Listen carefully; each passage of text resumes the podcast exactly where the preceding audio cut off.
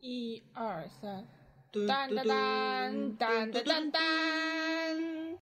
大家好，欢迎来到瞎玩，这是一档没事就想瞎聊着玩的播客节目，我是默默。我是大头，为了能够让您更及时的、完整的收听到瞎玩的播客内容，我们非常推荐您使用泛用型播客客户端来订阅我们的节目。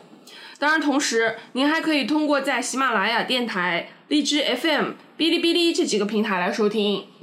在今天节目正式开始之前，先跟大家说两条听众反馈。呃，一个是我们最近突然发现，也许观众不知道，我们每期节目下面都会整理出一条时间线的，就是把几个关键的时间点和我们这个点上会说的一些核心的内容列出来。因为我们的节目可能整体时间都比较长，所以我们每期都会做一个时间线的索引，那方便大家可以快速的掌握一下这一期内容是什么。这样的信息，不管你通过之前的任何平台来收听，都可以在当期节目的这个节目信息里边来查收到。请大家务必要认真查收， 因为写的很辛苦。对对，心血心血。嗯，还有一个事情呢，就是刚才默默也提到，呃，我们的虾丸因为也是有自己的服务器平台的，这个平台也是需要每个月去维护的，所以大家如果喜欢我们的节目的话，希望可以通过支付宝或者 PayPal 对我们进行捐赠，那所有的这些捐款都会被用到这个服务器的维护上。好了，那今天我们也邀请到两位嘉宾来和我们一起聊一聊这个主题。呃，先请两位嘉宾自我介绍一下吧。啊，大家好，我是无忌哥。大家好，我是真人。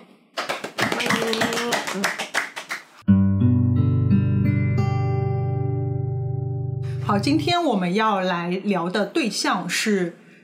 全景声三 D 四 4K K 京剧电影《曹操与杨修》。嗯，我们这一期的节目会大概分成三趴的内容。首先呢，我们会因为这个电影原来是一个舞台艺术来的，那我们会以舞台艺术的角度来聊一下。第二个部分是会从它这次被电影化之后，从电影的角度来聊一下。那最后一部分会从这次的整体电影的制作啊、宣发啊这个角度，因为我们作为观众老爷，嗯在这个部分也参与到了一些，所以这样的三趴内容。那我们先来聊一下这个戏原来是怎么起来的。我稍稍做了一些功课，啊就只能搬出来跟大家介绍一下。这个戏是一九八八年首演的，所以今年正好是第三十年，三十周年。从我的角度来说，它虽然不是非常完美，但是它是也是一个相对完整而且优秀的一个京剧舞台艺术了。特别是在京剧新编戏里边，我觉得我们今天在座的几位可能都还蛮喜欢这样一出新编戏的。对，嗯作为一个新戏来讲，我觉得它的戏剧冲突啊，还是什么都特别强。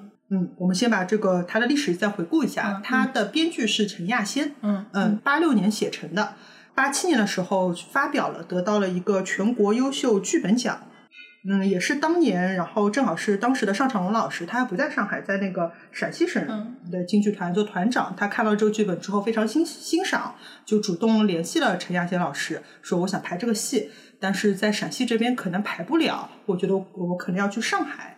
借助上海京剧团的力量一起来排。那最后这个戏也是成型了。那他们到了上海来之后呢，又接触到了非常重要的团队，一个是呃舞台的导演马科，嗯，呃，包括上海呃京剧院的其他几位非常优秀的演员和呃舞舞美啊、服装啊这样一些，所以这个戏排起来之后的话，是八八年正式开始上演，然后八九年啊之后就一路获奖，然后到处巡演，一直到今天。那呃，这里边我们刚才说到，因为这个戏我们都还蛮喜欢看的。刚才无忌哥说到，就是，呃，就是剧剧情冲突还蛮强的。我自己是觉得它是一个，我觉得算一个悲剧，就是可能因为这里边两个主角嘛，一个是曹操，一个是杨修，就是他们一个是统治者，嗯一个是相当于知识分子，嗯嗯，他们站在各自的立场，其实都还蛮有道理的。嗯知识分子就是杨修，嗯他就是有个报国的情怀，嗯呃，但是他也是非常理想化的。嗯然后这个统治者曹操的话，也是有一个治国的目标，嗯对的，因为他这还个有情，对天下苍生的那种对对对，因为当时这个情节是发生在赤壁之战之后，嗯就是魏国正好大败，然后名声也非常凋敝，他觉得，嗯，我作为一个君主要把这个国家，纠正一下，嗯，不是魏国，哦，是 大汉丞相，这是我看到的第一部把我曹魏集团洗的比较白做正面形象的一部。同人 作品，好的好的可以可以，我比较我比较历史盲，对对对，嗯，大汉，哎，同人这个作品，对对对，我觉得这点还蛮重要，因为这部戏它不是完全非常嗯符合史实的，它是对站在一个史料基础上面重新进行改编的。嗯，比如说杨修这个人，他历史上面可能是一个官宦官二代，类似于这样一个对身份，是杨家的那个那个红东杨氏，对的。嗯，对，嗯，那在戏里边，他相当于出场是个飘零的书生，嗯四处飘零，哎，去祭拜郭嘉墓，就遇上了明主。这设定多多风流潇洒、对的，勾对的，人对的，这对种。的，嗯，包括呃出场的时候，刚才说了是在这个赤壁之战结束之后，对那最后杨修到这个戏结束是死了，那这个是差不多他们要兵出斜谷的时候，嗯历史上这段时期跨度是非常长的，对，然后在舞台上大概也就一两年、两三年，把它压缩了这个时间，嗯嗯嗯，就是打一行字，三年、五年、十年过去了这种。对对对，所以它还是就是有一个二度创作的这样一个过程的。嗯那继续说刚才说这个戏的悲剧的成分，也就是说，在这个戏里边，它这两个主要人物站在各自的角度、各自的立场上面，都做出了正确的事情。嗯，但最终这两个人从一开始的互相赏识，到最后决裂，最后这个杨修被曹操处以死刑。那戏的戏就在这里差不多结尾了，就是杨修最后死掉，是个还蛮悲情的一个结局。这个戏是被划到那个上长荣三部曲里边的，三部曲第一呃部吧，第一部第一部嗯，第一部，然后还有两部是那个《军官盛世》呃，连连玉成龙，对的嗯，呃，相比起来，因为后面两部的主那些主角就是非常高大全的，嗯对就道德形象非常高尚。嗯那在曹操和杨修里边，就是刚才说了，他们各自有各自理想的目标，但是嗯各自有各自性格上的缺陷嗯。嗯，杨修就是非常清高的，他比如说曹操误杀了孔文带。嗯然后最后，他觉得如果我真的承认了这个错误，那我的招贤大计可能会落空的。嗯嗯，就世界上所有知识分子都不知道会怎么想我，嗯所以他不能承认。那当当时他就编出了一个说我有夜梦杀人之这也症，巧妙了用了这一个梗。对的，对的，嗯。那杨修会觉得你作为一个领导者、统治者，你竟然会编出一个这么扯 的谎，你都不能好好承认你的就是错误你有错承认没有事情对的啊，对嘛，啊，对吧？啊，嗯，我觉得这是大家认知上的错误，呃，认知上的一个误差，分析误你差，对，嗯，因对，为我觉角得度不同嘛，对的，嗯。站的对，各自站的角度都不一样。那包括像杨修，譬如说他后面还有场是在那个军营里边，大家是猜那个诸葛亮的诗，嗯，嗯，对吧？那可能就是他们打了一个赌，说这个曹操能不能及时的猜出来，但是曹操没有做到，兵行十里都没有猜出来，那最后其实跑了三十里了已三经。十里，对的。所以这也是个梗，说呃智谋不及杨修三十里啊，对嗯，那这时候。嗯，曹操就会履行这个赌约，说我既然赌输了，我就为呃杨主簿代马，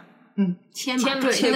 千万千万，呸，在说什么？嗯嗯那可能在别的这些官僚里边看，就是这样一个统治者为你牵马坠灯，你肯定要拒绝的呀。牵马坠镫是一种羞辱性一样的行为，就像那嗯个什么吴王打败了越王，越王为吴马养养马那种那种这嗯种这种什么那种，对，他就那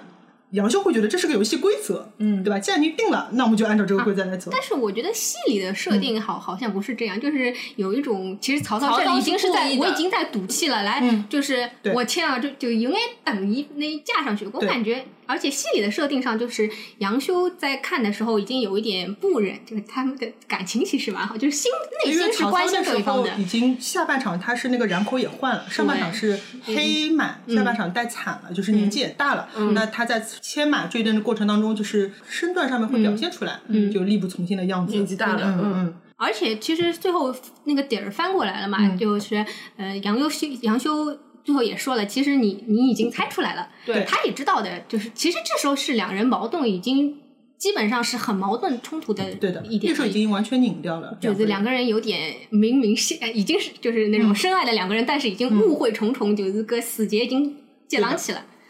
因为到下一场的时候，那个蒋干还去找杨修，嗯他说：“哎呀，你怎么可以让丞相给你牵马坠镫？”杨修当时就说了，就是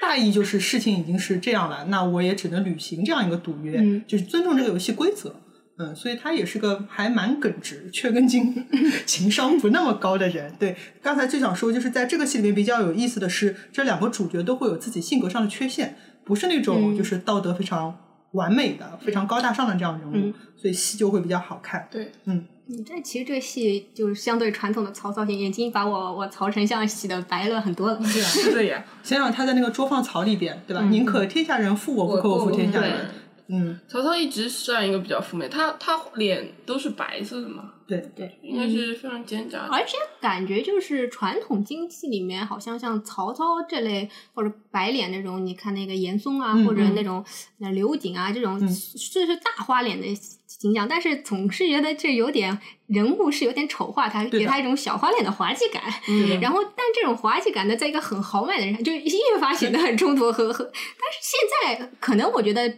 初出的用意是为了贬低他们。嗯，但是呢，我我开始看戏的时候，我是一个中二少年的时期，我反而觉得这种反派人物还挺有意嗯有思。点懵。我就像你说的，就是个 一个大反派、大 boss 对。但但是你你嗯你，其实人物应该是很高大的，又是既然是大 boss 嘛，应该有 boss 的格调嘛。但是因为把它丑化，嗯 一些给他一些滑稽的设定。对嗯嗯嗯哎，这还挺有意思的。嗯，嗯，我自己还喜欢这个戏的另外一个原因就是，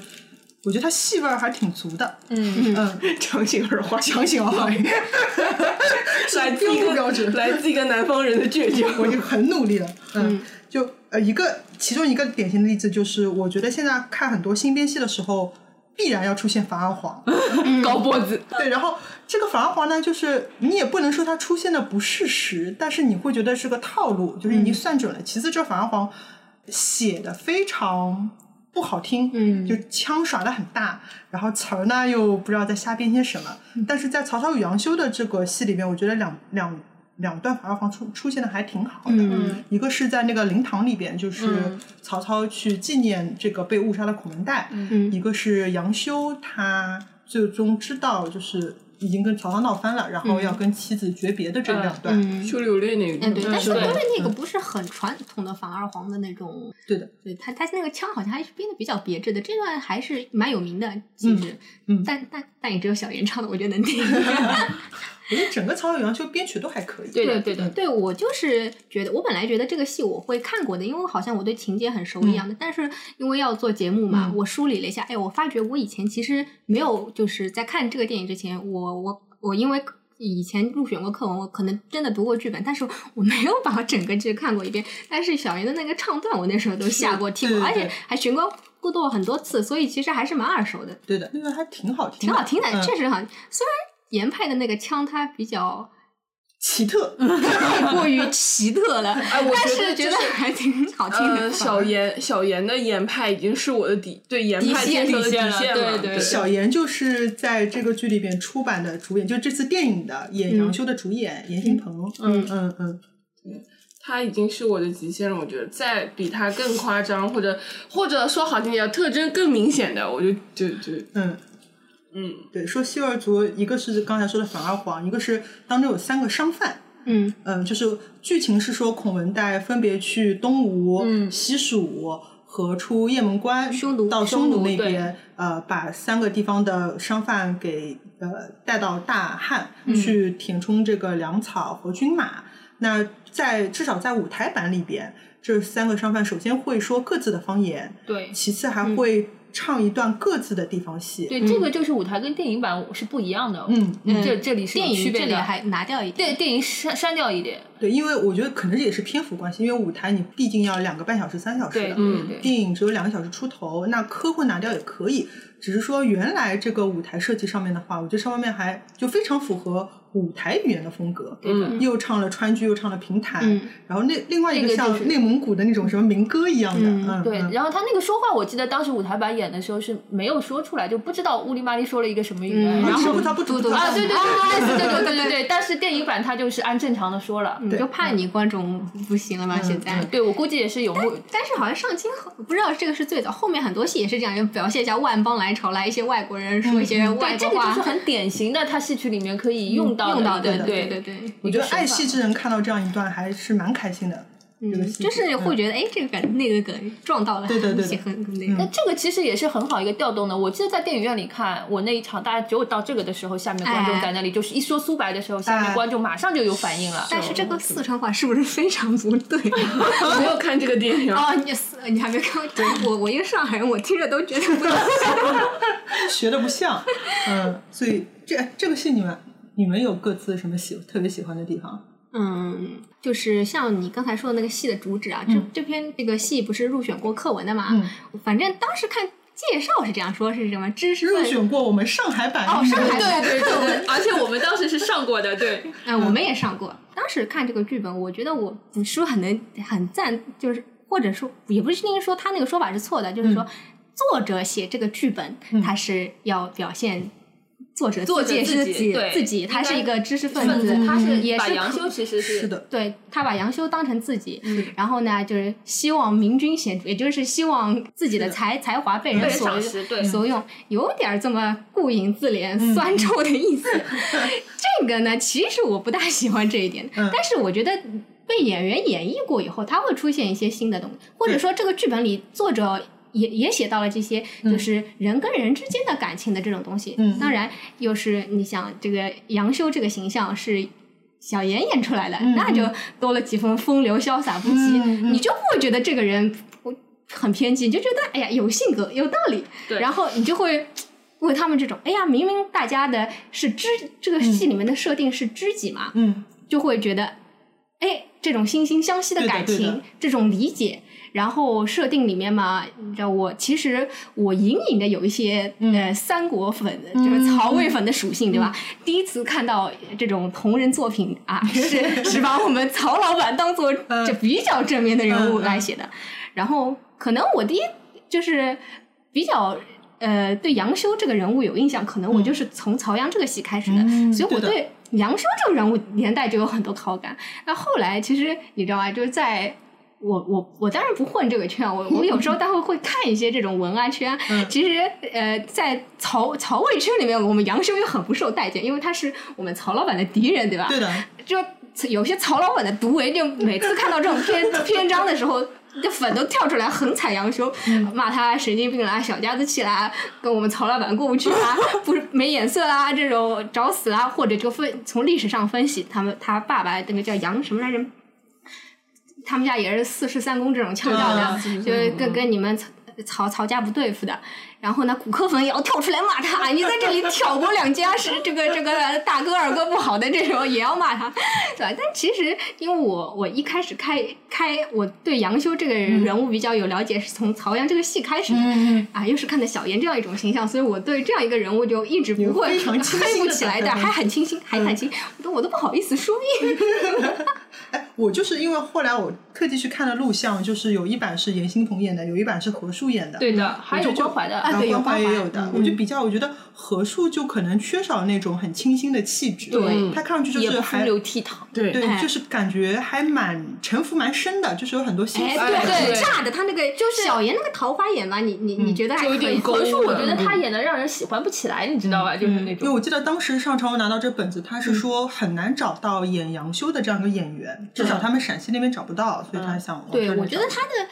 这个就是，尤其小妍这个版本，嗯他这个人物是有一种真，有一个真对的真心真心的，对对他不是那种就是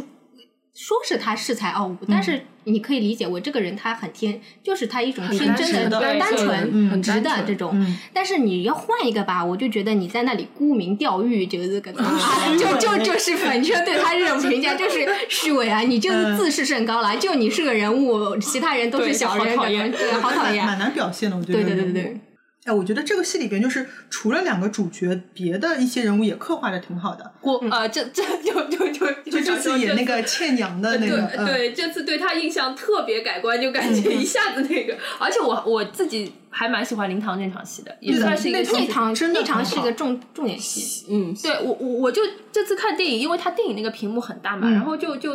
有一些表情就是特别细，就算就一下子就细化嗯放大到你面前，嗯嗯就就看到那个呃那个郭日月不是拿了衣服过来送、送给朝天，朝天像就是四四针微针，嗯哎刚刚对对我醒过觉得来对着那个倩娘那个那个很很眼神，就是那种、嗯哎哎呀呀很怜爱，很那个看到自己爱妻过来、哎对那那个眼神特别好，好喜欢好而喜且欢，尤其有反差对比，就是对前前面一场在灵堂上已经剑剑拔弩张对的，火上来又压下去，然后就是作为一个当上位者、当权者的东西，嗯然后嗯啊，突然到了一个在他在家庭里还是有这样就是刚温情的一温面，情就演嗯的特别好，就就是就是我看完之后，然后去跟真人说这个事情嘛，我就说，哎，就觉得哎呃，不要说上长荣演这个戏确实好，因为毕竟嗯是他从八十年代到现在这么多年，他几很十花对心三思十去年琢磨，而且是哦他一开始就演的，这个、嗯就跟《霸王别姬》不一样，就是对说，嗯这个戏人物基本上就是他自己的我创作一个东西，就是他另外捏出来的东东西西，对所打磨以嗯出来的所以就不管再怎么样，哪怕他现在年年年纪也嗯大了，但但还是功力很很高的，就其他任何人都比不上。嗯嗯，这场戏就刚才说的，呃，不是这场，应该是第二场，就是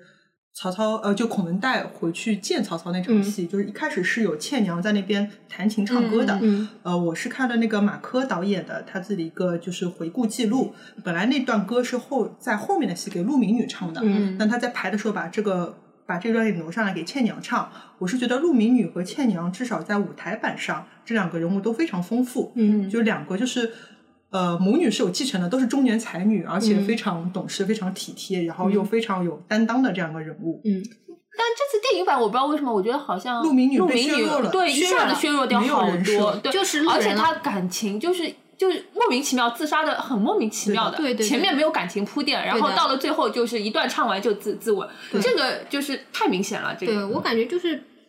你，我理解你是要压电缩一电下影时间嗯要压缩，对然后嘛戏嘛留给主角，可能对先优先砍的是配角，嗯但是我觉得呃作为一个电影来说，还是要把故事讲圆，最好。我觉得有时候宁愿你你要么配角不出来，出来的对一个我也人觉物得一定要完整。其实有一些主角的东西啊，我觉得你不要舍不得删，为了电影的完整性上来说，有一些过场的、下场的嗯东西可以、可以对扔的。有些莫名其妙的 特效，有时间就可以省下。比如那个开头， 这个我们后面说，后面说，后面说后面嗯。对，确实有就是，我觉得问题是出在电影的时候，陆明女这个角色被削弱了，还嗯蛮可惜的，而且非常突兀。对嗯非常非常突兀，我看了就就觉得这个实在是有点可惜。对，嗯而且他是在整个戏里面，一直是这两两个曹操、杨修主角的戏里面。两个冲突冲突，有时候需要插一些别的来戏缓，对和一缓下和一下，稀释一下，嗯嗯稀释一下，或者加一点别的色调，调一点别的味道进来。我记得就是那个呃，他们在教场，曹操已经牵呃牵马追灯结束了，那嗯么杨修就回去，然后那时候呢，陆明女不知道就。舞台上是陆明女不知道发生了什么事，嗯然后她给杨修煲了鸡汤，杨修很很晚又没有回来，她说那我先给我的父亲送过去，嗯，那她去看了曹操之后才知道哦，刚才发生了这样的事情，回过头来呢，杨修又在跟那个蒋干讨论，蒋干就劝他，蒋干当老好人说，嗯你要不就去给你岳父道个歉吧，有什么事儿呢？然后杨修我又没错了，我为什么要道歉了？ 不是不是，不是然后这时候陆明宇已经知道情况，他就过来说，我父王能够给你牵马追灯，你就不能给他道个歉吗？怎么样怎么样？他已经知道了剧情了，然后后来呢女？小天使对的，我觉得他是在当中起调和作用的，嗯嗯嗯包括后面杨也是说出有了观众的心声吧，我觉得。对的，我觉得有些嗯人会这样。然后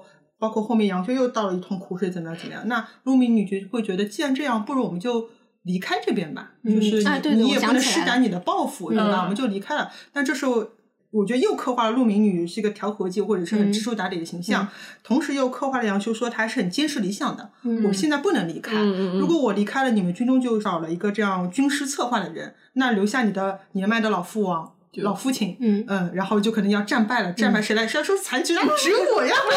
我不能走呀。对对，对我觉得这样整个人物是非常丰富的，但是这部分在电影里面就没有。就是相爱相杀非常明显，这个属性。当时是跟真人说，就是这本来就已经是一个新编戏了，嗯，然后你电影就不要怕，就是像《霸王别姬》这种戏，我是传统经典对放在那不里，敢我不能动不改敢，我不能动，我一定要按照舞台版来演。嗯但本来就是一个新编戏，你既然拍电影了，你为什么不能够有一些大胆的就是裁剪，或该者是舍得对？砍的就舍得更砍加掉，适适合电影化一点。我觉得还蛮难的，就是。我们可以，我们现在可以慢慢过渡到那个第二趴吧。既然已经聊到了，就是舞台艺术电影化的过程，我觉得难的一点是在于，我觉得理想的是，首先拍电影这个导演是非常懂电影的，嗯就非常在他的专业里面非常懂，嗯然后其次呢，我觉得他是需要最好也懂戏，没有懂戏，他需要他一个助手或者是副导演是对在京剧专业这边是懂的。嗯，那我记得，嗯，比如说还是说回原来马科跟那个陈亚仙。就陈亚仙他写了一个剧本，他是非常文学化的。然后马克要搬上舞台的时候，他会大刀阔斧的改，说你这个不符合舞台表现啊，哪哪哪哪哪哪。然后他们俩也是非常相爱相杀的。那天我跟默默说过，就是嗯第一场就是呃他们祭完郭家之后，曹操和杨修出去散散步了，嗯然后就说：“哎呀，我们相见恨晚啦。”杨修说：“我生也晚啦。”嗯这两句其实是那个陈亚仙和马科两个人初见的时候互相寒暄的。嗯最后他们因为他们俩心情就是这样的，然后很符合曹操和杨修，嗯就把这东西给放进去了。当然，最后陈亚仙和马科在这个创作过程中也是吵架吵得非常多的，但是最后雕琢出来这样一个非常好的作品，因为陈亚仙他能够保护他文学的部分，对马科可以保护他舞台舞的部台分，的嗯部分，但是在电影里边，我们这次看到感觉缺失还挺多的。嗯嗯嗯，我觉得好多过场，我记得有一个过场就是先是三个商贩第一次去见杨修，嗯然后杨修说我没钱不买，他们就走了。是不是换衣服那里？哎，对，杨修去换衣服了。对，我也想说这个。 呃，就是我看到的是，就是那个三个商贩从杨修的家里走出去，嗯他加了一个镜头是他们路中，呃，路嗯啊途上跟曹操擦肩而过，对然后整个布景就非常糟糕，嗯它是布了好多层绿化， 层峦叠嶂的绿化，但我不知道要表现什么，因为因为也不像一个真的一个家的这个情嗯嗯嗯嗯况，不像花园的情况，然后。其实你不表现这个呢，你最后通过台词也能知道曹操在路上嗯就跟看他到们有些人出去了怎么样的，所以这种时间可以完全节省下来 啊！他还他还加了个那个镜头啦，飞了一个昆虫啊，哦，对对对，空空就是三 D 特效为了过啊神器吧？就就做了一个五毛的 CG，嗯，对，我想说接就接下来一点，嗯嗯有杨修在那里，本来是穿着一件白色的衣服，嗯然后说曹丞相来了，嗯我要下去更衣。嗯呃下衣轻缓，对对，差但下场不是有有一个身段，像亮相一样，嗯就是嗯一单腿站这种，拎起来特别帅，特别好看。嗯舞舞台上肯定会要有这么一个下场对，的，电影上我觉得虽然这个动作很帅，但是是可以删掉的部分，对对吧？不不要用的，起范儿，嗯他也很奇怪，而且电影他那个尴里不尴尬，就是就嗯拍到他下走下到走下一一，哎，对因为他因为你没有下场下场哎你门，引出你往哪走？所以就走到那个 把他电影镜头就切掉了。我看的时候就觉得特别难过，对我就觉得就有些东西真的是你不能全部按照照舞台搬来，对来对对就对还有就我觉得是是有一些就是你做导演是要有取舍的，你不能说哎呀看到这个镜头好看，这个这个演员这里帅就一定要留下来。有一些我觉得不就是为了电影的整嗯体效果考虑，该该砍的就要大胆的砍。就像大头说的，就是说导演他要是一个电影懂的电影对没的建议的，但是你周围或者它本身一定是要有东西的才可以。嗯我对觉得因为电影时间是有限的，你要把宝贵的镜头日用在更重要的东西上面。那我们现在看下来，我是觉得这个导演应该是就根本不是不是导从事电影领域电影行业的对的，我觉得真的是要看你这个戏定位是什么啊，就是我们我们之前讨论过，我们对是比嗯其舞他台纪嗯录片还是对拍电影嘛？电影对，因为现在看起来就是今天这部、呃曹操原来说的电影，我觉得它是把更多的除了我觉得室内场景还好一点，嗯就是有一些移动的镜头啊什么，嗯所有的室外场景你非常能感觉到这是舞台的三面墙，嗯然后对我有固定机位从第四面墙的角度。然后非常固定的机位，也不动，也不挪，也不推，干嘛的？这样把这个舞嗯那台这个静其实下应该来。是舞台其舞哎台上的，他有些会刻意的，你看我这里我拍了三个机位了，所以我在这段唱的时候我要当切过来，当切过来，当切过来，给告诉你啊我拍的时候我用了三个机但位是了。这这就跟那个叫什么空中剧院一 样的感 觉。就是首先不知道为什么切，嗯，就是明明我看这个镜头已经很很投入、很连贯了，吭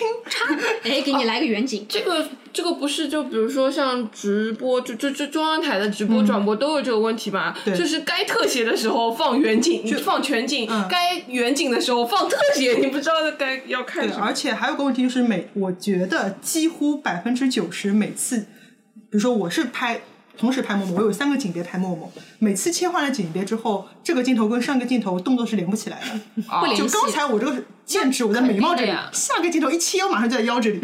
不知道这个手什么时候过来的。还嗯有就是他们因为戏曲，它它这个上面有盔帽嘛，它嗯拍的话就是就是它只要一拍特写，这个盔帽必定是切掉一半的。嗯，就你不说切头发，就就就很难过，因为这个难过吧？对，但但是它特写应该是有专门的一个焦段的嘛，就是说这个焦段放在那里就是特写的焦段，对嗯所以它肯定是因为你一般拍正常的，你盔帽肯定是没有的嘛，嗯然后就就就就是就很难过，就感觉你是想拍一个舞台的纪录片，还是想拍一个电影？这是要取舍的。所以我这个好像定义很混乱。我们之前比较过那个吴宇森导演执导的一个粤剧电影，嗯广东粤剧电影叫《对，帝帝女女花》。嗯那那个看上去，首先它是个电影，嗯，然后如果你不考虑它的戏曲唱念，它是个古装，古古装歌舞片宫廷大片啊啊，对嗯对对，它是非常不管从布景还是镜头的运用是非常电影化的这样一部片子。我觉得第二个，就像刚才像真人说的，就是比如说主角虽然他戏很好，这要不要切，嗯我觉得也是这个电影的目的。嗯那我猜想这次的电影，也许它有其中一个目的是想帮助这些这些主角记录他们现在的艺术状态。嗯，比如说像上城荣，他已经八十嗯多了，嗯吧对？对小严现在也要六十多，七七十八，七十几，嗯八十不到应该是啊。，因为拍拍哦，一六年拍的，就两年前拍的，今年是七十八，对吧？反正嗯就是年龄已经很高了，嗯然后小明也是要六十出头了。啊、那尚老师自己也说了，他说我还蛮希望拍这部电影的，我希望对现在这个状态可以记录能下留来，嗯下来，而是且他可能真的现在让他上舞台，可能演不了连续的这么长时间，对，那至少对拍电影可以一段一段拍，把这个对最好状态呈现下来。那可能这个也会影响导演的取舍，是这个问题，我们当时是讨论过的，嗯就是他主演自己要求要这么拍，嗯嗯，但是电影不应该是导演最大吗？嗯但不一样，这个但就是对他就也不看是看一你个怎么正经定的位电看你怎影么。对，定因为位你是一个京剧电影嘛，所以哦但是我又说到点，主演你不说到，我突然想起来有一场，就就是那个灵堂守灵，嗯嗯然后杨修让那个夫人去送、嗯送送件披风给他御寒，嗯那夫人上来后面跟俩宫女。当一下给了宫女一个大后仰镜头，为什么呢？ 你给锦袍镜头是对的，对吧？你给锦袍镜头是对的，你蹬一下，你给边上一哎个丫哎以鬟为大还有什么故事？给你多少钱？这也不是为了摆摆平，那你左边提香炉的宫女又不给镜头，而且我觉得其实你你作为电影，我就说要取舍了。你作为电影这这这一段情节，就是曹操说是我夜梦杀人，嗯，那么杨修让夫人送锦袍，然后也曹操想，哎呀，你什么意思？你知道我睡着了，怕我冷，你是不是又想让我夜梦杀人？这里、嗯那其实你作为电影的时候也。杨修在前面交代的这一段也可以拉掉，后面的戏出来的时候，杨坤交到哪一段？杨修杨说修下场的嗯对下场的时候有段唱啊，而且这段唱也很很奇怪啊，他在舞台上嘛，那肯定我在台上，那么后面的所有的人就在灵台灵灵堂上，嗯，后面的人所有的啊人就都后像堂我去，我把夫人请。对后堂我把夫人请嗯嗯这样一个状态，那么嗯所有的人都像一宿木雕一样，那么大家的眼光集中在对主角对身上，这这段戏。那么在电影里面，杨修就在灵堂上面唱了，这个这个情景明显是应该他下场在后堂或者在走廊上对欣赏，是甚至这这个就掐掉就嘛，可以掐掉，就可以掐因掉为。下一场倩娘上来，她他又交代一遍，对的这是传传统戏曲有这么一个模式，翻来覆去讲。你到电影的时候可以拉的，它是一个传统戏曲的遗留的痕迹嘛，翻来覆去的这个一一个事情要翻来覆覆去去的讲交清交楚代舞。台版有这一段吗？哦有有有，应该是有的。对，我是记得就是呃，陈亚仙原来的剧本里边，还有就是呃，杨修去见夫人，跟他交代说你把锦袍送过去这一段，然后被马克砍掉了。嗯啊我嗯，觉得这个太啰嗦嗯了，只到是后面倩啰娘嗦，上但就是好他是他那一段其实是杨修有点就是心心理活动嘛，就对是对这么对唱的呀。但是我觉得，就个人从嗯文本上来分析啊，我觉得就是。因为我我觉得是我比较喜欢，就是这里面戏，就是杨修跟曹操之间的这种感情的状态的。嗯你如果把它表现的非常明显的去设设计他，我送一件衣服呢，还是我真的关心他送他一件衣服呢？这个状态，所以其实我这这个地方的理解啊，我个人的理解偏向于他本来还是是以关心的成分居多的，啊并不是以我试探嗯的成分，但我的可能理解我是就就是就是纯试探纯试我纯就不是试探，我觉得他他就是通过这种对他有是有方式目的性的，对想就是动机不纯嘛。不就是想让曹操 承认认嗯承承认认是这个问题嘛？就是说我我夜幕杀人是假的嘛？就是因为他他杨修是很单纯的觉得曹操不会杀不自会己杀夫人他的的，嗯嗯对夫对人的，对，所以他是觉得我只要让他夫人送送那个那个谎言已经你肯定不会破杀了，对对对嗯对对，是嗯这样的，但是我觉得你从设定上来说，如果杨修本来是没有这个意思，让你那个就是你曹操想多了，这个误也会也不是就结得更烈？对就也说是可以的就就显得这个是真的是一个误会，误会怎么就误会到这个地步了？就像你、像像真人刚刚说的这嗯不会加深样的，就可以留给观众自己去判断了。对你就是这里稍微留一点空间嘛。对，就是杨修到底嗯是出于什么样的目的？他是像你们就是大头刚刚你嗯们说的那样，他就是不是算计，只是想让你逼迫你承认，嗯还是说真的是在算计，或者是像真人说的那样，我根就本是没有误会算造计，就成是了误会造成的，这样就有嗯一种他其实可以种留命给运感，我觉捉得弄命运捉弄对感。嗯我觉得如果它是一个怎么说现代化的话剧或者是一个电影，不说是京剧电影，这样就非常不错，我觉得更高嗯明对。但是是不是有可能在就是京剧里边，它更希望交代的是直接直白的？就希望你把故事看明白喽。对，啊，说到这个，这次电影里面有太多就是描写，就就为了企图让观众明白嗯的多加出来的东西，比比如说，嗯，比如说就最最那个的就是那个郭嘉的那个墓。就曹操的心理活动，他他就一定要把这些心理活动都给给你拍出来，哎，你说一下，因为我我到我电影在院做一迟个了，自我挖头上没看 到。上，哎就就是他去祭祭祭奠郭我要嘉给嘛，特效寄刀片。 对，然后然后就是怀念，呃，就是他想反映出曹操很想念这个人，嗯，然后呢，这个时候镜头 电影镜头里面就那个幕突然一下崩裂了，然后那个它三 D 效果就是像那个石墓碑那个石头碎片弹、弹到你身上一样的，然后这个时候又有一个是杨楠演的吧，应该是。然后、 郭奉孝吗？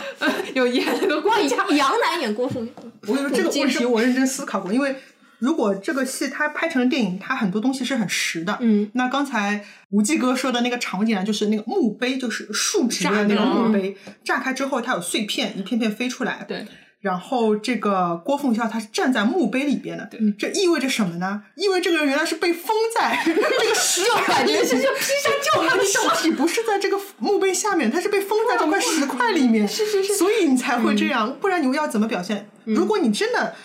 我我我接受你想表现，你虚幻的幻觉看到了郭奉孝的尸体，对你就慢慢的浮现他的身体飘飘出来可以为什么要了就炸开这大个概他为了显示三 D 三 D，告诉你这个电影是用三 D 拍的。还有就是他那个嗯孔、孔文带，就是孔融这里，他不是也回想了一段他原来杀孔融的那对，个哎，电影的时候呃，电视剧那个版本是不是？好好啊，是那一对，段，因为这个戏就是在舞台版上，它几乎是没有武戏情节的，嗯所以在舞台版的时候，他利用曹操发生呃做梦、做梦发生对幻觉这一段，感觉被四面八方的敌人入侵了，加了一段一个大大花脸和很多武行的这个武戏，我觉得还蛮精彩的。嗯，对然，后但是呃但但是他电影其实又没有表现出来。哎，就就后面加一个火焰的边框，我觉得最傻的就是下面那个火，就就是那个就科学很久以前，比较虚最伪起码十年前以前，我们流行的制作相册边框的这个我技十术。年前，我就是九十年代，就三 D 三 D 游戏刚刚起来，然后人都是锯齿形方的，哎然后这个火呢是透明嗯的，然后我觉得这下面这这这边框下面一团火，我都不懂是什么意思。而且我记得原来舞台版就是，可能你刚看不着，后来知道他是在做梦，嗯嗯但是在电影里面是没有这个环节的，嗯就是曹操坐下来开始发生了幻觉，然后后面那个谁公孙涵就进来了，嗯曹瞒就站起来，就没有一个从梦到醒的切换的过程。嗯我看的那个就是大概是记录舞台舞台纪录电视片片这种感觉，它就是有喷干冰啊对什对么的，对，然后告诉你特这是别一个幻觉。对灯光，然后非常明显，就是当时可能也用九九十年九九零年吧，嗯就是当时也运用了当时的科技，对对对但是呢，表现的很贴切，你知道就是他在你一做下梦就知道他是在但做电影梦这了个是没有表现出来，嗯电影给我的感觉是曹操自己就在想他的瞎内想心八活动，想对他嗯的内心活动。其实你没看过那个舞台版或者什么，你肯定觉得这个不是做梦啊，嗯就就明显，因为他 什么都没有，就就感觉就就他他思脑子里想的东嗯东西，嗯，如果是他的一种畅想，也可以接受，但是这个画面效果真的是太丑了。我觉得，因为这段舞戏，刚才说它本来是舞戏，但是被砍掉了。嗯，但是这个戏呢，作为完整性，它是要给武行表现机会的，嗯所以武行加到了哪里呢？嗯，哦嗯再到了那个练练兵操练的时候，对，操练那个地方，就是我觉得这个戏还有个问题，就是为什么它看上去假？就是我觉得它所有的外景的这个空间尺度跟人物大小的尺度是不一样的。对对嗯对，包括那个帐篷，只有一个能进的那个帐篷是正常高的，其他都是这么小的帐篷，对，帐篷不一样。刚才说的就是他有一个镜头说要拍到整个就军营的军队里边，嗯军营里边，然后里边好多士兵都自己在操练。那这个军队军营的大小反正是尺度是不对的。然后他为了表现人在操练呢、啊就给了五行翻跟头好多特写。嗯，但是不知道为什么要有特写，你感觉这些人装了弹簧床一样，身上装了这个威亚，随便在乱翻，但其实并没有，人家是很认真的翻的。然后可能我觉得不经意看的观众，没有之前看过其他版本的观众，根本就不知道这里在干什么。哦，还有想到一个，就是舞台舞台上这种技术的处理，到电影上比较实的那种处理嘛。就前面我们不是说尚老板林堂上那场，他看到夫人，嗯然后就前面从那个状态转回来，突然啊转到一个家庭的嗯温温温馨的状态，所以他跟夫人之间是有真真感情的那嗯种状态。我杀完夫人以后哭夫人嘛，这应该也是真实的。但他如果是用是用比较还是舞台上的这种哭法，就有种比较大的嗯身体起伏，就会你在电影里就会觉得假。老对的老假的，有种惺惺作态的感觉，我觉得。对的就是这种尺度，从舞台到电影，就是应该是要有要分有收的，对电影小一不点不。一定说收，可能就要改一改这个范儿。我就想起以前那那侯宝林的相声还是什么，嗯就说那什么戏剧与生活那种，就是你把台上的东西嗯要是啊、放到生活上，它它就是会出现一种。不协不调，和你谐嗯对你在舞台上，哎呀，我觉得很正常，我接受了这套语式，但突然你你放在电影这种比较实的上面，嗯就是呃就不一样了。这个这个范儿，就尤其这种表达真挚的感情嗯的时候，这种特别舞台上面的这种动作，可能有时候你在这里就就会显得很冲突的。但是那个灵堂那场戏真的有个地方有个细节非常屎， 就是倩娘不是拿剑自刎吗？嗯，哦，一血你那是这样的，就是她首先把剑从脖子那边划一下，对，然嗯那后脖子上没有伤口的是对，吗？剑身和脖子是没有伤口没有血的。对，然后啪下一个镜头就是有个给旁边的窗帘一个特写，窗白色窗帘上面溅上了白色的血，嗯对然后下个镜头呢是剑娘已经死了，就这样倒下去。对接下去拍到她脖子，脖子还给了还个是没特有写，血。对，一点就血不都没要有给镜头嘛，你不舍得做对啊特效，就不要给镜头。这个就我看的时候也也也、哦也发觉了，这个、这个问题其实就是一个很大的 bug 呀我。觉得是个对于观众来说是非常撕裂嗯的。你又希望通过一些手段，不管是 CG 还是呃特写对镜要头，让要大灌家入一个写实的感觉，对但一方面又、又又又虚的不想在它那个上面去抹一下，因为而且，嗯再退回到中景，嗯干净洁白 的灵堂动漫，所以刚才那个镜头是补的，我觉得当中好多特写镜头窗都是户那个不补的联系嘛。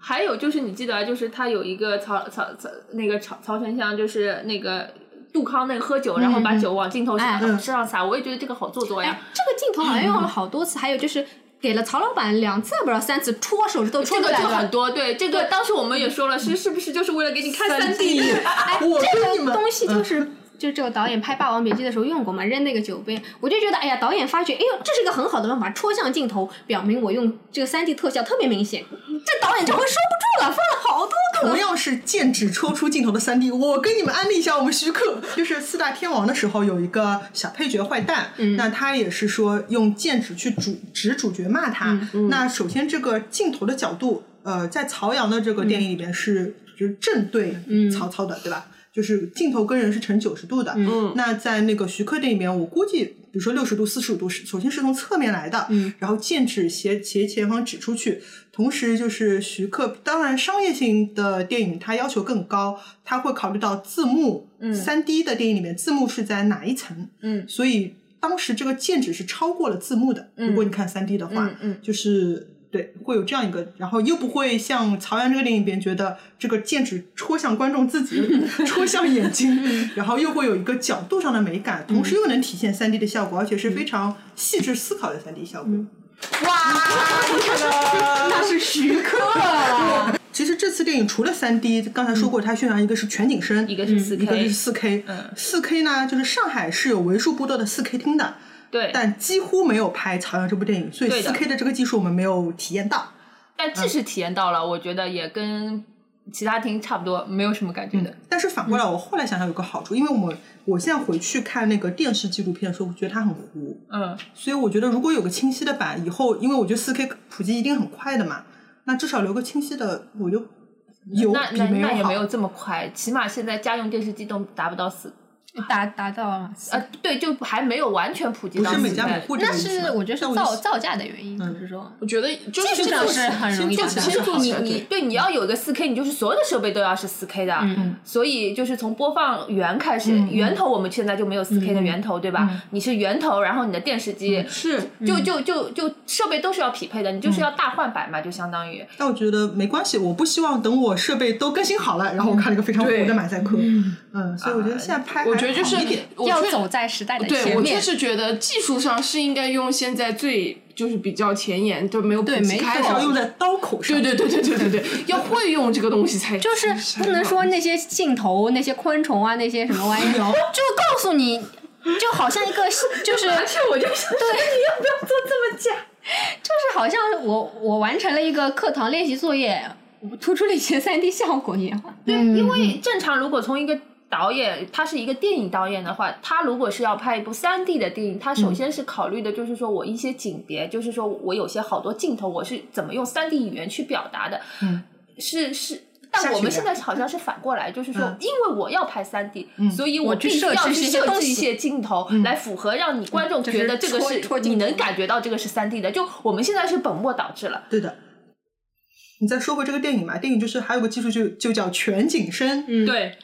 我记得当时这个导演他是说，为什么想用全景声？一个很重要的原因是，很多就是京剧乐队的这个声音收进去之后比较刺耳，对，不好然后听。是一扁平吧，我听他嗯以前说过，嗯嗯嗯然后所以他说有这个新的技术，然后对就想用。嗯然后《霸王别姬》是第一部，当时国内还没有整一个的制作线，嗯嗯所以好像是送到国外。然后通过《霸王别姬》这个电影，然后现在就是说，呃，这一套工作流程线好像是嗯引对，进现到在国叫内了。全流程制作。对、嗯他，他他说是，就是好像是杜比是五点一或者七点一嘛，嗯嗯他说那个全景声是二十一，其实就是二十一个声道，应该是、就相当于它有二十一个方向，对应该是这个意思。对，他就录制的时候就分了一百多条音轨，嗯然后在如果你在电影院的话，可以通过很多不同的方向的组合。呃，对，说感到觉说是到这各个种，不对，同方我向们的是不声是又要吐槽一下？就是所谓的他本末倒置，他为了凸显对凸显这个对全景是声，非常干扰我们看电影。 呃呃，一个比较明显的例子就是在刚才说的有三国的商贩嗯去见杨修，那么他们第二次去见杨修的时候，这时候曹操是躲在角落的。三国的商贩在台前讲话，当镜头对着这些商贩的时候，呃，他们讲话的音量是正常的。对，当镜头去切给曹操，表示曹操在旁边偷听的时候，为了表现曹操听到了这样的声音，所以表现的是曹操听到的音量，所以音量是非常轻的。嗯这都没有什么问题，非常科学。不科学的在于这两边的镜头非常频繁密集的 切换，然后我就耳朵就一会儿失聪，一会儿失聪，就是它音量音正常音量和轻音量差别非常大，切换的又非常频繁。一句话里边就是我只能听出两三个字吧，就两三个字会吃掉的，嗯，就非常干扰我。你看，你 看，对，我感觉得受一下我的技术。这种东西就是说有一个事不过三的规律，差不多来个两番儿、三番顶多了，不能再再再再切的更对，其细，实不然是这太样碎了的，。嗯，太碎了。但是我想问一下，大家有没有就是通过这个全景声就感觉到了这次的音质和以往的都不一样呢？我觉得比别姬好一点。啊、但别姬也是全景声啊，别，我觉得别姬我听起来我自己听起来有点刺耳，我不知道为什么。包括不可管能是因为单单角戏吧。怎么黑的啦？就就是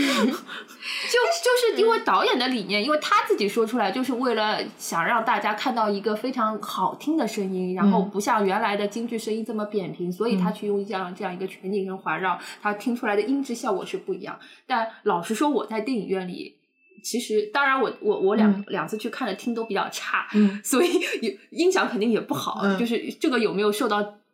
影响我就不知道了，有没有打折扣？因为那个大头你看的那个嗯是比较好的嘛，就是嗯说是影城的，嗯，我觉得音乐的音质至少是可以听的，嗯你不会干扰你。但是有一个问题是，我觉得人声就人不管是唱还是讲话，就是有轻有响的，嗯就是正常的这个对话状态。就刚才那一趴那个镜头声音会响一点，这一趴声音会轻一点，这个问题是经常出现的。那它其实因为它录也是一段一段录的嘛，对就是就就包括之之前我们也说那个化妆的问题，它也是嗯一段一段化，就是它其实接接中间不接连戏续都是不连续的。但这个也比较难，因为你你想它，因为京剧它是要画脸谱的嘛，就是说它这个嗯要接戏，确实要你要保证脸上调的颜色就前后都一样，这个是很难，而且根据灯光什么效果都不一样。那是不是后期视频的时候也可以调？对，后期应该也能调。嗯，但是他们有这么多精修的制作经费吗？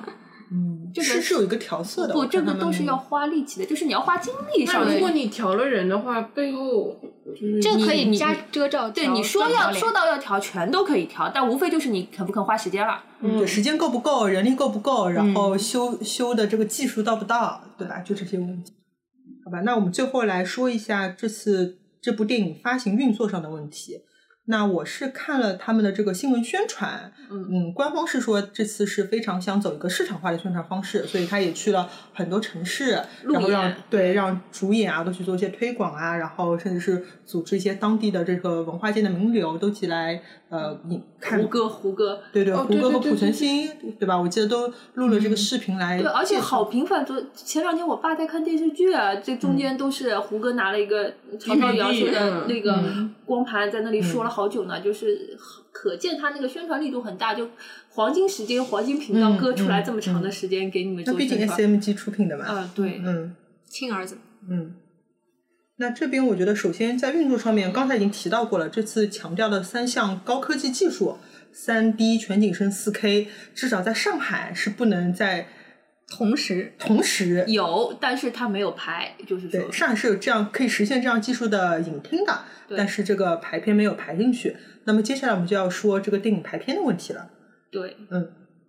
当然，我们可以理解它不是一个看上去非常卖座的商业片，那不会给你排到非常优秀的这个排片的而档而期，也且他可以理运气解不。好，跟《碟中谍》在一起。嗯，但是我觉得作为观众比较懊恼的是，因为我们平时都是也是要上班的，朝九晚五。呃，我们是想说，比如说下班之后，或者是双日双休日，有个比较好的时间去看一下，几乎很难找到。嗯，偶尔找到，哎，它竟然是满座的。对，嗯，莫名其妙的就满座了。这个我觉得就很气愤，因为确实有一些想看的电影是嗯会排在，比如说工作日早上啊，或者周末早上啊，嗯有一些。就是因为影城他们肯定是盈利的嘛，就这种小众的啊或者什么纪录嗯片，不要肯定耽会误老子赚钱嘛。对对对，我也我也没想到，就是放的那么，但是最过分的是，就是你想看的时间，我有时间去看的时候都是满的，嗯这个就让人就是好像是他全部拉掉不让你买，或者包场或者怎么样，就让嗯你完全没有机会。我觉得上海这边现在这边，哪怕是艺术院线，嗯它也会呃，就是有一些比较好的时段，比如说周五的晚上啊，周六的早上啊，我觉得这都都比较好。但是碰到这样，你看政府也蛮支持的这种戏曲电影的上线的时候，竟然我们就看不到。嗯，但是我就觉得这一点啊，就是说我开始本来我是想就是想买新天地或者百、国金百丽宫，嗯这点我也也要说一下，就是《霸王别姬》上的时候，这种高贵院线是没有的，你只啊能是吗在大大光明啊，就是上海影城这种旗但起码旗他舰保证了上海哎对影城大光明，它是长期是有长期有的，啊那也你挺好嗯你你能正常买，虽然可能每场就这么一张两张，也经常实现了你一去嗯看就包场。然后这次我我开始发现我很很开心啊，哎，在我们新天地也有，高嗯级在的百丽宫也有电影嗯也有，哎呀，好开心啊！本来我我本来想可能是为政治任务排那嗯么一场两场，结果发现哎，这个整个周末都有嘛，中秋节这种档期也有嘛，嗯我想买来，结果漫长，漫长、漫长、漫长。我开始以为是哦，可能这么后面还没有开吧，嗯结果到时间还是没开漫长。我我开始就想吧，他是不是生怕你买了，嗯，还要浪浪费我看电影？要是满场包的话，我又完成了政治任务，又不用给你们放，是不是这样？后来，但是我 UME 呢，我那次就是呃，大概那一场位子就开始看到的时候，嗯当中拉掉了四排，嗯嗯，然后等我想想去买的时候，我发觉位置在一行一行一行的消失，感觉我正好我经历了影院在索票的这哦个疯狂的过程，然后我买了这个空的最后一张位置，还好买到了。对的，嗯然后还好买到，因为就那一天的时间，嗯就是星这个星期六嘛，我想在录节目之前去看掉的嘛，嗯嗯然后到了影院发觉，诶。竟然不是我一，只有我一个人，啊他们是送了票的哟，竟哦然还来了三分之一的人哦，嗯就是就是他其实票子不知道送到什么人的手里面了，对的然后我坐在剧场里面，还有好多小孩，暑假也结束了呀，嗯就不知道为什么，就爸妈带着小孩，小孩又不愿看，在后面的哭啊闹啊，我就嗯心想你何苦呢？孩子又不愿看，你带他来受这份罪，我觉得这个电影很明显的一个是就是赠票比较严重，然后赠票，不管是电影还是戏还是任何东西，赠票很明显的问题就是来的人基本上是不太是不是主观意愿来的，有些人可能不知道他自己要来的看的是什么，有些人是根本就不喜欢这一方面的，那可能在现场就会很干扰别人。还有一个就是，如果他这个电影是开放卖票的，就是大家如果在网上搜也可以看到，就是就非常惨淡，嗯这场可能只有两个人啊、三个人啊，或者你自己包场啊，就就你就这样看。所以真的说他走了市场化的路线，可能也并并不成功，没有那嗯么市场化。我觉得这个嘛，你完全说你把这样一个啊、想珍惜野生动物，突然就扔到野外自生自养，那肯定是要死的。对，肯定要死。政府应该是适当扶持。这个呃不需要走市场化，现在对我们都有那个一有联的呀，嗯就是它其实可以完全可以放在一联，到时候再放的嘛。对，不是说有这个计划嘛？就是我但是说长期，放也你没问赠题票可以，你稍微留一行给我们想看的人留我啊们来一。点活路吧。就是你留，你既然想走嘛市场化路线，嗯你就给通过正常市场化路线去接触到电影给人一一条个路，机会嘛。对对一个机会，嗯，就就就留一排你，或者是、嗯是留几个座，那那起码就是就是因为毕竟我们这些人要上班的，不是说你可以为了这个去翘班去看的，对吧？嗯然后你好不容易有了一个工作以后的时间，那那你你你把铺子全部拉掉是什么意思呢？里面又坐不满，对的，我觉得这次还有个问题就是那个原来是比如说买买票的时候是三 D，到现在是对二对 D 对的那个问题。对，这个就是呃这个我要说一下，是我亲身经 历的，呃，就是就是他刚刚开始的时候。呃，就是它是八月八月三十号，八月二十八号是啊8月点映，底嗯对，八月三十号是正式上映。然后那个时候开票的时候，几乎所有的电影院都是三 D。然后那我就随便买了一场，也也是三 D 的，嗯然后跑进去看。这个时候发觉，哎，是两 D 的，它有解释吗？没嗯有没有任何解释不。会跟你说的吧？我觉得，就完全没有，我就是觉得哎，怎么不发眼镜？然后看完了之后，就就就大家观众都走了，我估计应该也这是消协可以告他的呀。呃，对，也是送票啊什么的，大嗯家都没有反应过来嘛。但是，但是，就就你这部电影主打的是三 D，到处在吹的是三 D，然后卖的也是三 D，放出来变两 D 了。后来影片结束退之钱后吗， 嗯哎，你不去吵，这就结束了嘛。然后影片结束，我就去找他们，我就留下来了。然后我正好有时间，然后不用赶场去找他 们的影院经理啊。我说你这个事情出来解释一下。嗯然后影院经理就这样跟我说，他说，嗯，我们接到消息就是那个拷贝没有办法放，所以所有的电影院全部放两 D 的，你找不到电影院放三 D 的。嗯那那我后来想想，他影院经理肯定也了解的不清楚了，嗯因因为我自己知道，就之前不是电影节的时候电也影节放都放过，过而且了点映的时候也放的是三 D 对啊啊，大家看的是三 D 嘛，所以再说那个。影院经理也承诺给我退票了，那我后来想想这事情，你跟他吵也没、没什么用处，然后就 拿到钱之后就写了一封投诉，直接写到幺二三四五去了。嗯然后后来片方给我回电了，嗯然后片方的解释是给出的是这样的解释，他说他们制作的是全景声三 D 的拷贝，嗯，所以就是说在非全景声的影厅是不能放三 D 的，嗯，要哦捆绑销售的，三对对对对，他你当只时。能两个条件都具备才能嗯嗯嗯对，放。不然如果是在非全景声的影厅放，他说放三 D 放出来是没声音的，他是这样说的。那他们紧急制作了当时几个三 D 普通三 D 拷贝，嗯然后就给了大国民，嗯，嗯，就是说，因为当时我是查了，几乎所有的院线三 D 都下线了，但大光明是有三 D 的，坚挺，对对精对品，就就是他国说。营亲儿子，嗯 对，他说因为领导喜欢在大光明看，所以就特别给大光明先制作了一版三 D 普通三 D 送过去，其他电影院就没有。 然后就再等了一个礼拜吧，差不多。后来我我们又查，就又恢复了，就就是陆其陆他续续的有电影院有都有三 D 了他。这样怎么走市场化？他也不看市场上面到底有多少全景声的对啊屏啊。但这个问题虽然是片方是给我解释了，然后后后来又送了我好几张票子，就是说补也也算是补偿我了。但我自己后来回想起来，我是觉得这个绝对是片方他自己的责任，是啊，就是对啊很明显，你作为一个片方，你难道在电影放映之前，你不知道你的对电影啊在普通三 D 全全普通三 D 影厅是不能放全景声的吗？就就他难道不知道？我不信，因为因为原来《霸王别姬》当时也是三 D 全景声，当时的时候我们记得是很清楚的，就是只有蓝生、上海影影城二厅，然后。是放的是啊，朵云轩这三个电影院放的是三 D，、其他全部都是二 D。对所以当时我们已经差不多是知道的，就是三 D 全景声是只能在这几个厅放的。嗯那为什么事隔这么多年，就是《霸王别姬》到现在已经过去了好几年了？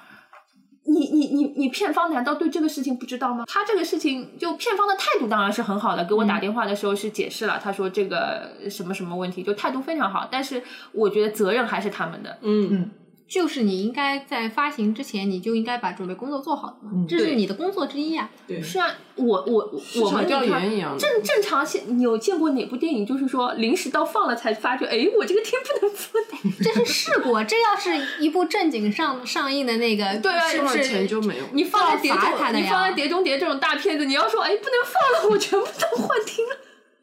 出事故的这种这种影业公司，应这该是就没有要下一要次了。对没有下一次。啊，所以他们是一直在说走市场化道路或者是怎么样的，但实际行动又不是这个样子的。挺难的。我觉得，因为它背后背负的是整个戏曲行业都是这个情况， 对，我戏曲行业也是不能完去全市场化的。嗯对很惨。客观因素摆在那里，我们不能动，自己主观能动性还是要有的吧？嗯，我觉得他们这次的重点啊，其中一个重点是呃搭建这个就是全全线制作流程，本土化的这个制作流程，嗯嗯，就是把这些技术自己都抓在手里，嗯，所以可能别的方面就会嗯投入的精力不太多。就就以前我们一直说，就是你好不容易拍一部电影，大家都希望能拍得好，就是大家是的人力、物力、财力都投上去了，为什么不做得好一点？都有点可惜。嗯，就是你觉得我是希望他好的，而且感觉他可以做到更好的。是的，你有些事情就是因为你这种事情不会再有第二次了，因为你拍完了就结束了。嗯，所以为什么不把所有的东西都做得更好一点？这个真的就挺难说的，因为我们也没有就当事的这在当事人的这个位置。对，但是至少我们作为观众老爷来说，真的挺失望的。就是我们本身也是挺喜欢，不管是这个戏还是整个京剧的这样一个艺术文化，我们都还挺喜欢的。你又说结合了高新科技，然后弄出来捏出来一个东西，我们挺想去看的。啊结果每次看完，每次都很失望。嗯，嗯，就觉得就挺是当然可能是我们要求高高了一点高吗？啊，就就想，但是我的期待高了一些， 期待高了一些。就就是三 D 有这个必要嘛？我是这样觉得，嗯、我觉得三 D 也不影响嘛，至少你拍对吧？影响不啊，要扣分，就不要就你干不扰要我故意看戏戳镜头这些东 西，其实还是很影响的，因为作为我们现在国内的城城城市来讲，这个电影院三 D 毕竟总的来讲，我们的屏幕放三 D 就一个是它要暗很多很多，嗯，然后你现在最高技术的这种激光屏啊什么的，你不可能是放在这种非商业片上面放的，你的嗯效果全部都是打折扣的。嗯，然后这个三 D 的效果呢，你你说你你对剧情，我觉得没有任何帮助。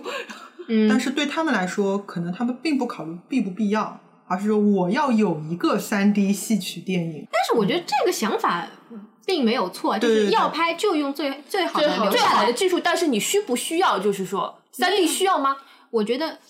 就也没可以不有需要，可可以有有用对。看你怎么用了也不是什么说会影响，这是放的问题。那有一天有机会，它还是可以被好的放出来比的如呀。说，就但是以后你即四便 K 全部对都，是，即便是放，出来，但它这样的一个拍摄三 D 的效果，你觉得他哎只是没有用好而已，它只是没有对，嗯用啊哎它好，只是没有对用好，它的不是它我的们不方考向虑不考虑这个制作团队，对不考虑这个三 D 电影是可以有思的。路没有错，嗯思路没有错。对而且对对对你认为他不拍三 D， 3D 拍两拍三 D D，的，我觉得都没什么。他拍两 D 就一定比三 D 拍的好吗？对，也未必啊。那这不是他手，就是这个这个这个叫什么工具的问题，这是他自己审美本身的。因为我觉得跳出来专业的说，问题就是很多科技都这样，就是我们现在没有的时候，你并想不到这个科技会给你带来有什么样的变化。嗯，但是如果真的有，然后可以充分利用的时候，还是挺好的。只是现在感觉没有，感觉没有遇到特别好的例子。再说你为了以后能拍嘛，现在走一些必要的实验的道路也是需要的。只是觉得比较可惜，比如说像上成荣啊，或者是其他的演员，就是大家艺术水平也在，然后这个戏本身也是个好本子，嗯总希望有一个可以跟它匹配的这样一个技术手段，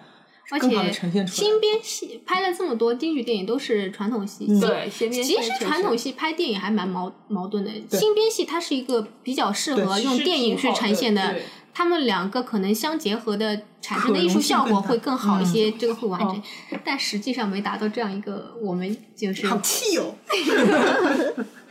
其实是的，我觉得新编戏在这方面是是有那个优势的。我们瞎推荐吧，嗯好吧。这次瞎推荐正好延续刚才的话题，想给大家推荐的是由郑大圣导演的一个《廉利于成龙》这部京剧电影。那刚才也提到过，《廉廉利于成龙》是呃上长荣三部曲之一。那为什么要推荐这一部？呃，首先是呃，先讲一个八卦啊，就是这次的这个《曹操与杨修》的电影版的导演是找过郑大圣的。对，嗯，但是如果大家看过刚才说的《廉吏于承恩》这部京剧电影的话，会知道郑大圣当时在这部电影上采取的风格和这个叙事啊、摄影啊手段，是可能对于他们业内来说非常出挑的。嗯那我们联系当时也说找他的呀。哦， 好的。默默的把这一段到时候剪掉。 是啊，是啊，哦是啊，是说我不找知他道的呀好呀我都都当时是都想找他的，然后后来一开始是说金大生，后来就说变谭俊进。